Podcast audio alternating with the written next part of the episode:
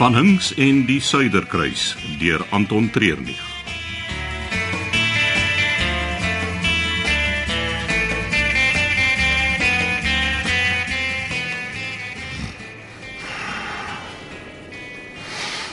Meneer Elof. Meneer Elof, word wakker. Seelkoe. U vrou slaap nog rustig. Is sy nie seer geslaap in daai stoel nie? Nee, nee, dis oké. Sê maar het sy iets gebreek met die O val. oh, nee nee. Gelukkig het sy voete eers die water getref. Sy het 'n bietjie water gesluk, maar Armand was so vinnig om haar uit te kry dat sy niks skade oorgehou het nie. U kan maar terug aan na u kajuit toe. Nee, nee, nee, ek, ek moet haar huis toe vat. Ek dink nie dis 'n goeie idee nie. Gee haar nog so 'n uur of twee om te rus en dan gesels julle daaroor. Die afgelope 2 dae was net een te veel vir my. Ek het vir jou ook al meer pil. Nee, nee, niks, niks meer pille nie asseblief. Goed. Ek verstaan, maar Hester sal ten minste nog vir die volgende uur slaap. Gaan stap op die dek. Kry vars. Ek is nie lus nie, dankie. Nie vir u nie, vir haar. Sy gaan u 'n goeie by nodig hê as sy wakker word. Nou maar goed. Maar jy laat my weet sodra sy wakker word. Ek het u nommer.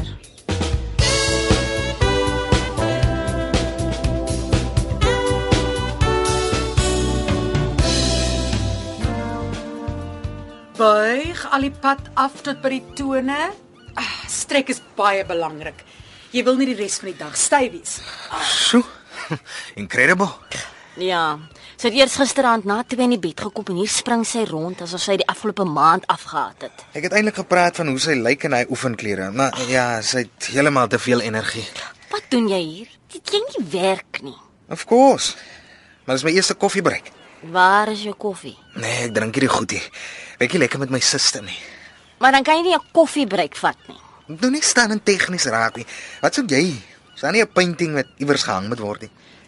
Die seesiek is beter as ek vars lug inkry. Ah, as ek bly om julle twee hier te sien.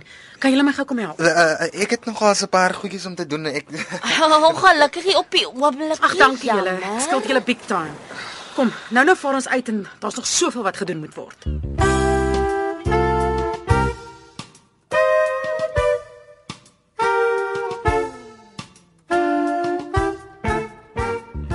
Ek is bly om te hoor Hester het darm nie beserings opgedoen nie. Toe sy van daai boonste duikplank afspring het ek gedink ek gaan 'n lijk uit die swembad haal. Die feit dat sy so ontspanne was van die pille en die drank het haar dalk gered. Hm. Haar man het nie baie gelukkig gelyk toe ons hom gaan roep het nie. Hy was nou nog nog hier. Ek het hom gestuur om so 'n bietjie buite te gaan stap. Hy het nodig om af te koel. Van die os op die jas. Gaan jy na hierdie hawe verlaat seremonie ding wat hulle op die dek gaan nou? Ek het nog nie eintlik aan gedink nie. Moes sal seker afhang van hoeveel pasiënte ek het. Hmm, maar op die oomblik is dit 1. Wel, goed gebeur onverwags. Dis waar, maar as daar nou nie nog pasiënte opdaag nie, gaan jy dan dek toe. Ja. Hoekom nie? Dan sien ek jou later. As niks gebeur nie. As niks gebeur nie.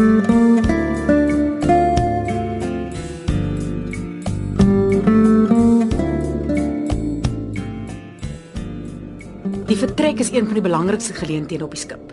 Dis die begin van ons passasiers se reis en terselfdertyd een van die grootste advertensiegeleenthede. Hoe so? Al die mense wat die skip kom afsien en elkeen van hulle wens hulle was op die skip. Ons moet dit vir hulle so lekker laat lyk dat hulle sommer dadelik begin spaar vir hulle eie reis. so wat se plan? Konfetti en baie daarvan en 'n paar honderd streamers en ballonne. Daar's altyd ballonne. Dan word dit in 'n groot groep losgelaat. Aangesien jy so kundig is op die gebied, kan jy vir ons solank hulle begin opblaas. Daar agter staan die heliumbottel. Marensha, jy's in beheer van die streamers en ek sal die konfetti uitdeel. Maar gaan die ouens nie moun as die hawe vol partytjie gemors is nie. Alles, selfs die ballonne is biodegradable. Bietjie son en water en die goed smelt weg. Maar dis baie uitdeelwerk. Ek weet nie waaroor moun jy nie. Hier's seker 'n paar honderd ballonne wat opgeblaas en geknoop moet word. Dan kan julle nie bekostig om te staan en mou nie. As ons nie dadelik begin nie, gaan ons nie klaar kry nie. Kom.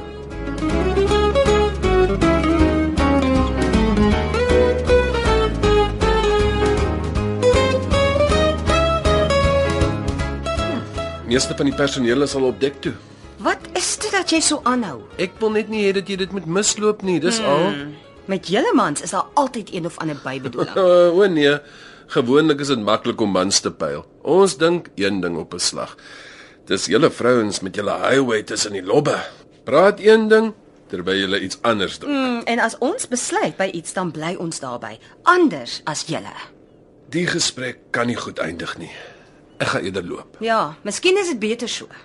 Ek ek ek weet nie wat met jou gebeur het nie of watter man jou so seer gemaak het nie. Maar moenie ons almal oor dieselfde kam skeer nie. Ek kan 'n baie goeie vriend wees. Hoop om jou op die dek te sien.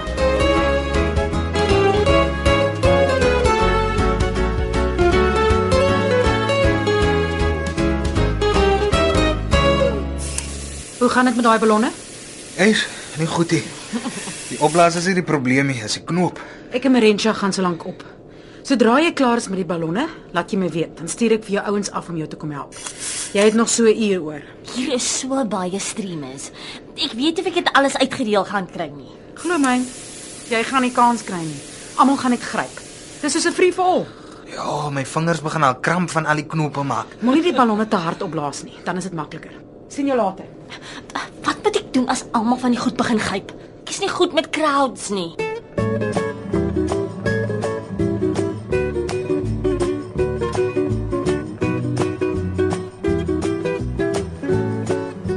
Meneer Elof, Ja, ek was nou net by die dokter. Ek is bly om te sien dat die vrou ongeskonde is na gisteraand. wel eh dankie vir alles wat jy gedoen het. Dis my werk. Ek weet nie wat daar besiel het om om na af te spring nie. Partykeer het 'n mens net nodig om te laat gaan. Jy weet dis nie hoe ek haar ken nie. Mense verander. Vrouens verander. Ek wil haar nou net huis toe vat voor die skip by die hawe uitvaar. Ek kan verstaan na 'n dag soos gister. Maar jy het op hierdie vakansie besluit met 'n rede, reg? Dit was Hester se idee. As sy bereid was om by 'n 6 meter hoë duikplank af te spring om jou aandag te kry, dan is dit dalk tyd dat jy toegee aan haar versoek. Ja. Miskien is jy reg. Ek dink is tyd dat jy vir jou vrou gaan sê jy's lief vir haar en dat hierdie plesier vir haar net die ding is wat jy benodig het.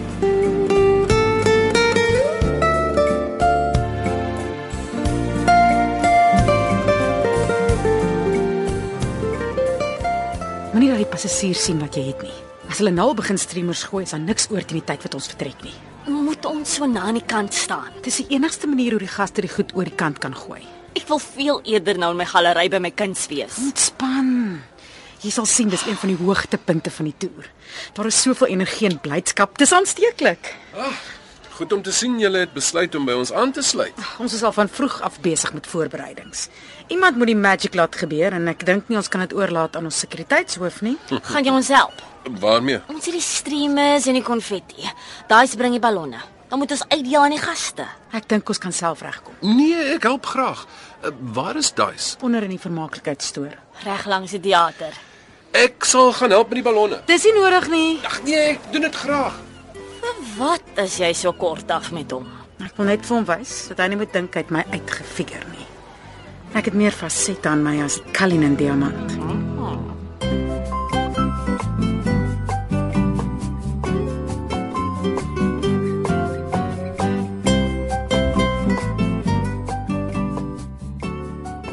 Dokter. Is sy al wakker? Nee, sy slaap nog lekker. Ek dink gister het haar heeltemal uitgeput. Oor eh, jy, jy was reg. Hy uh, gaan stap met my goed gedoen. Mm. Partykeer is vars lug en 'n oop kop die beste medisyne. Hulle is besig met regmaak vir die groot groen daarbo. Ja, die gang is maar stil hier onder. amper almal is bo. So hoekom gaan jy nie? Dan bly ek hier by Hester. O, oh, ek weet nie, ek wil haar nie regtig Nee nee nee, nee, nee ek wil niks verder hoor nie. Toe. gaan nou. Is blykbaar iets wat jy nie wil mis nie. En wat van u? Nee nee nee, dit wat ek nie wil mis nie lê in daai bed. Vir te lank moes my vrou plek maak vir ander belangrike dinge. Sy kom nou eerste. U sal dat ek my respek vir mans herwin. Herwin.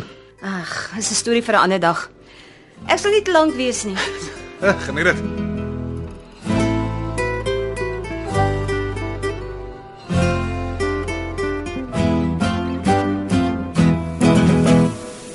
Wat is jy besig om te doen? Arman, jong, jy sal laat ek 'n ballon insluk van skrik.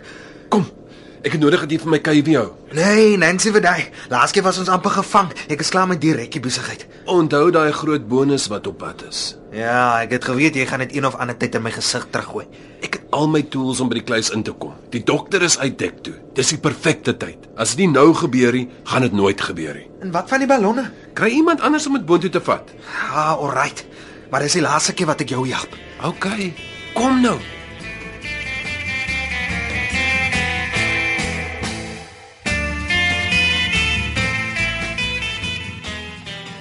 Kan ons al die goed uitdeel? Nee nee nee, ons moet wag vir die ballonne. Nou waar bly Duis? Hy gaan laat wees. Hy beter nie. En as jy hier staan, Ons gaan nou die konfetti en die streamers uitdeel.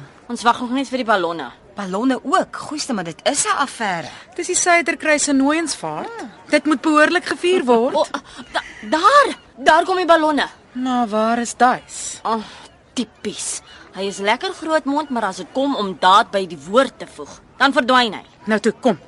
Kom ons deel dit goed uit. Dames en here, kom kry julle ballonne, konfetti en streamers hier. O, genade. Die Filistyne is op ons.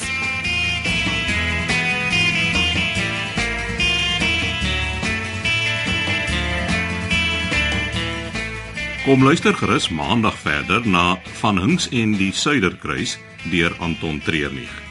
Die verhaal word tegnies en akoesties versorg en van byklanke voorsien deur Cassie Louws en die regisseur is Eben Kruiwagen.